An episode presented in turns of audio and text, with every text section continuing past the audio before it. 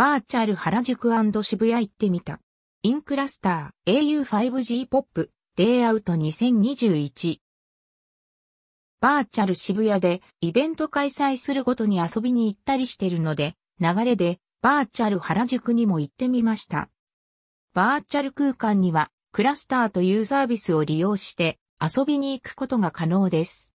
スマホアプリやパソコンのブラウザでアクセス可能。バーチャル原宿行ってみた。雰囲気的にはこんな感じ。ちなみにアイスクリームのアバターはクラスター側で用意されているもの。普段はオリジナルアバター VRM 形式での参加も可能です。クラスター内での操作方法。操作方法の案内もスマホアプリだとゲームみたいにコントローラっぽくなっているので悩むことはないかと。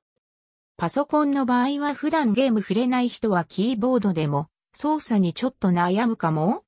画面右側にイベント開催予定表。5月25日からバーチャル原宿が開催。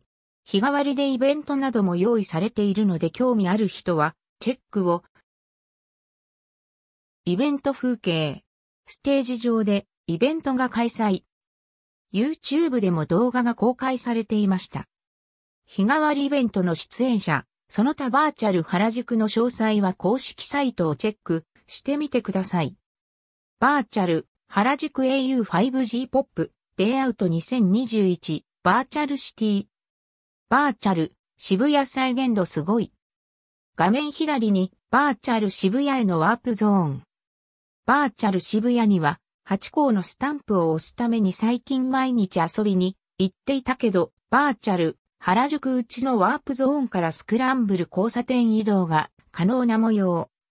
渋谷スクランブル交差点は再現度がめちゃくちゃ高くて、まだ行ったことない人は行ってみてほしい。遠方に住んでいて、渋谷スクランブル交差点はテレビでしか見たことないという人はバーチャル渋谷に行くことで本物を体験できるということになるかも。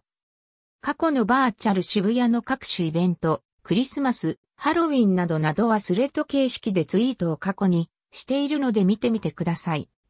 VR ヘッドセットでもいける。まだ試したことないけど、オクルスなどの VR ヘッドセットでも行くことができる模様。スマホで十分楽しめるのでわざわざ VR ゴーグルは必要ないかなとは思っているけど、バーチャル、渋谷なんかは特に没入感構想なので今度試してみようかと。訂正。 Oculus、Meta Quest 2は非対応っぽい？対応機種、ヘルプセンター、 cluster、cluster。この記事を書いた後に試してみようと思ったけどあれ？という感じに。対応機種には、 Oculus、Meta Quest 2、Oculus Quest 2の記載はありませんでした。ごめんなさい。追記。8コースタンプのキャンペーンでゲーミングチェア当たりました。動画あり。当たった。W 地味に8校に通ってよかった。ありがとうございます。テレビゲーム DXR レーサーゲーミングチェア開封の記録。DXRBKN レッドブラック。感想レビューは概要欄どうぞ。会話の吹き出し、座り心地は最高。初ゲーミングチェアだけど想像以上に快適。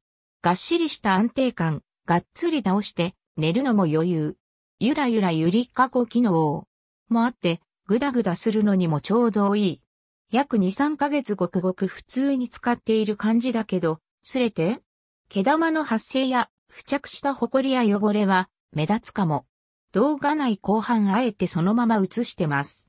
レザーっぽいタイプのだとこういう悩みはないのかも？でも、夏場とか暑そうだけど、全体的に大満足なので、これから買ってみようかなっていう方にはおすすめ。